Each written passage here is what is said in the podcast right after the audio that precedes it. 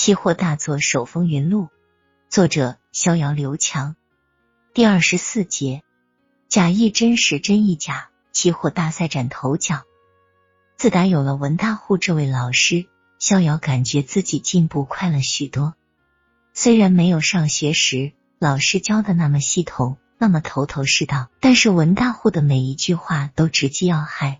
都是以前逍遥百思不得其解的实战问题，实战和理论真的是两回事。逍遥暗自庆幸自己遇到了这么好的老师。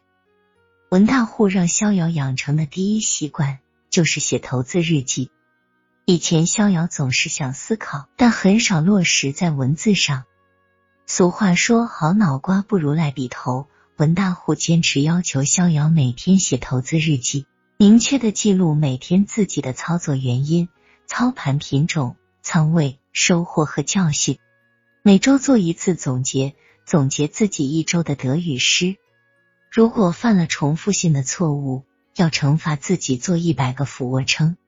这个惩罚措施很有效，逍遥不仅重复犯错越来越少了，而且胸肌也越来越发达了。周一下午四点，黄河期货例行会议。刚一上来，公司王总就严肃的对大家说：“同志们，最近市场行情不好，公司的业务也退步的厉害，董事会给了我们很大的压力啊！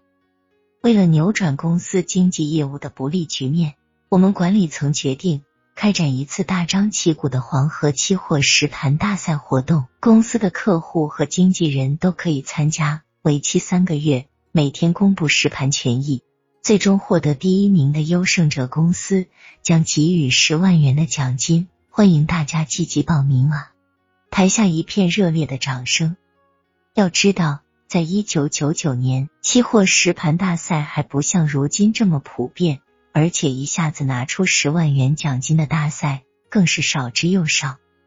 反正要做盘，如果运气好还能拿到奖金，何乐而不为呢？逍遥倒是没太在意这件事，毕竟公司高手那么多，哪轮得到自己呢？他就想一心踏踏实实的跟问大户多学习一段日子，跟着问大户做实盘，让他收获良多。会后，王总把逍遥叫到了总经理办公室，同坐的还有实盘大赛的负责人顾总监。小肖啊，这次实盘大赛你有什么想法吗？王总微笑着问逍遥：“我我没啥想法啊，我一切听领导安排，这就好。我要的就是你这句话。公司这次决定派你参加实盘大赛，把你打造成咱们黄河期货的明星操盘手。”我逍遥有点不敢相信自己的耳朵，我我恐怕不行吧？我这水平即使参赛了，也希望不大吧？哈哈。这你就不用操心了。公司这次决定打造一个新人明星，我们一致觉得你在咱们公司这批新人里最有潜质，所以就选中你了。至于后面的具体细节，待会让顾总监给你具体介绍。你不用担心，只要你按照公司的安排一步步做，冠军肯定是你的。逍遥越听越迷糊，有点丈二和尚摸不着头脑，这究竟是怎么一回事？逍遥啊，你别紧张，你是第一次参加这种比赛，所以你不了解具体事宜。我来跟你具体解释一下，你就明白了。顾总监开始耐心的向逍遥解释：逍遥啊，公司这次办实盘大赛，主要的目的就是打造一名操盘明星，为将来吸引更多的资金来公司开户打一个基础。这名操盘明星必须是新人。这样才能更好的吸引眼球。期货市场是个崇拜神话明星的市场，这你应该明白。这次公司选中你是你的幸运，我们一定把你打造成一名期货市场闪亮的新星。可可是我不太可能一下子就成为实盘大赛的冠军啊，我没这水平啊。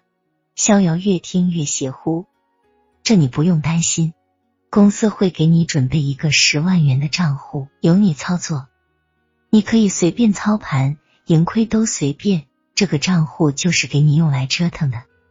但有一个要求，就是你在操盘期间，不要跟任何人说起你的操盘细节。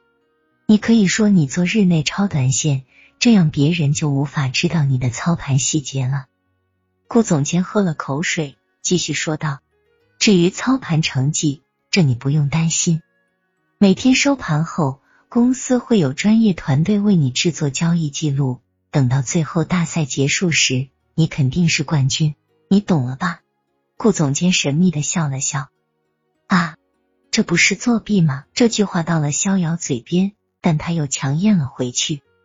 你别紧张，小肖，公司做实盘大赛不是一次了，每次都是这样操作的，没有出过任何差错。作为奖励，实盘大赛的十万元奖金中的一万元作为奖励归你，其他充公。你又能成为明星，又有奖金拿，这么好的事哪找去？顾总监笑眯眯的说着。逍遥有点晕。顾总监的一席话彻底凌乱了他的三观。他以前也听说过很多公司的实盘大赛，也羡慕过很多几个月就可以翻几倍甚至几十倍的冠军。闹了半天，原来这些神话都是这么制造出来的啊！期货圈也太黑暗了吧！逍遥彻底无语了。